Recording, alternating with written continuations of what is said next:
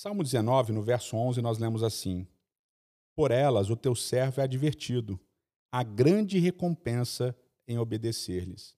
Aqui, mais uma vez, o poeta ele continua exaltando a lei de Deus.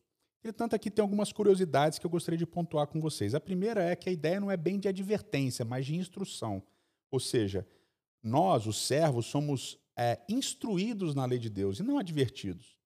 E a segunda ideia é a ideia da recompensa, né? Diz que há recompensa em obedecer. Quando essa palavra aqui, ela é formada por três consoantes, ein, kof e vet. E curiosamente, essa raiz, ela também dá origem ao verbo enganar e ao, ao substantivo tornozelo, que é o nome de Jacó. Mas aqui, quando ela tem dois segóis, ou seja, duas vogais e, ela vem do arábico e, portanto, ela significa a ideia de recompensa.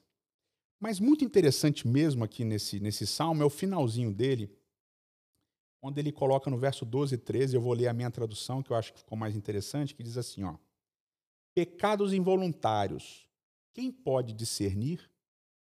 De pecados escondidos, me limpe. Também dos presunçosos, livra o teu servo, que não tenham domínio sobre mim. Eu gosto dessa sequência aqui, por quê?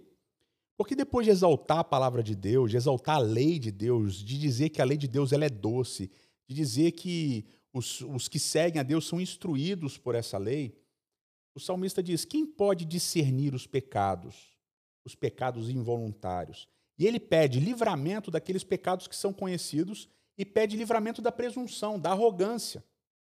Parece que a ideia de guardar a lei, ela carrega também um pouquinho de arrogância, de presunção.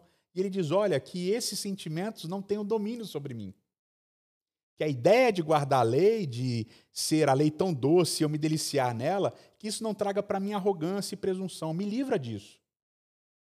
Mas principalmente essa pergunta: pecados involuntários, quem pode discernir? Quem pode discerni-los? O poeta, o salmista, ele lembra para a gente que sobre a guarda da lei, não cabe a nós discernir como seremos julgados. Apenas a Deus. É só Ele que julga. A nós outros cabe nos deliciarmos na lei sem apontarmos os dedos uns para os outros.